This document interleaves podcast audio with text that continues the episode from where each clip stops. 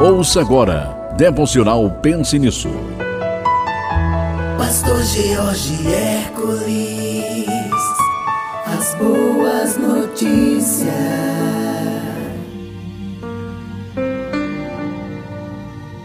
Assim como Cristo no terceiro dia, depois da morte, ressuscitou, nosso Senhor disse que depois que nós morremos, nós vamos também ressuscitar. Porque a ressurreição é importante.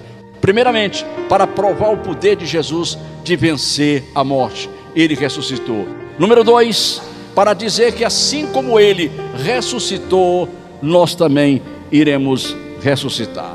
Agora, amados irmãos, paremos aqui um pouco. Você em casa, preste atenção no que eu vou te perguntar agora. E você responde olhando para a Bíblia Sagrada.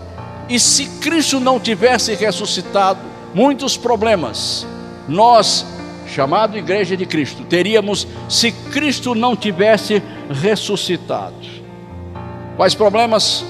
Número um, a pregação do Evangelho seria em vão. Ô oh, pastor, dois mil anos de pregação do Evangelho, dois mil anos os apóstolos, os pais da igreja, os missionários, os evangelistas, os pastores pregando o Evangelho em vão Seria desnecessária esta pregação, não teria nenhum sentido nós pregarmos Cristo ressuscitado se ele não tivesse ressuscitado. Se Cristo ainda continuasse morto e seus ossos já tivessem virado pó, a nossa pregação não teria nenhum sentido. Espera aí, esse é meu entendimento? Essa é minha compreensão? Não, esse é o raciocínio do próprio Deus.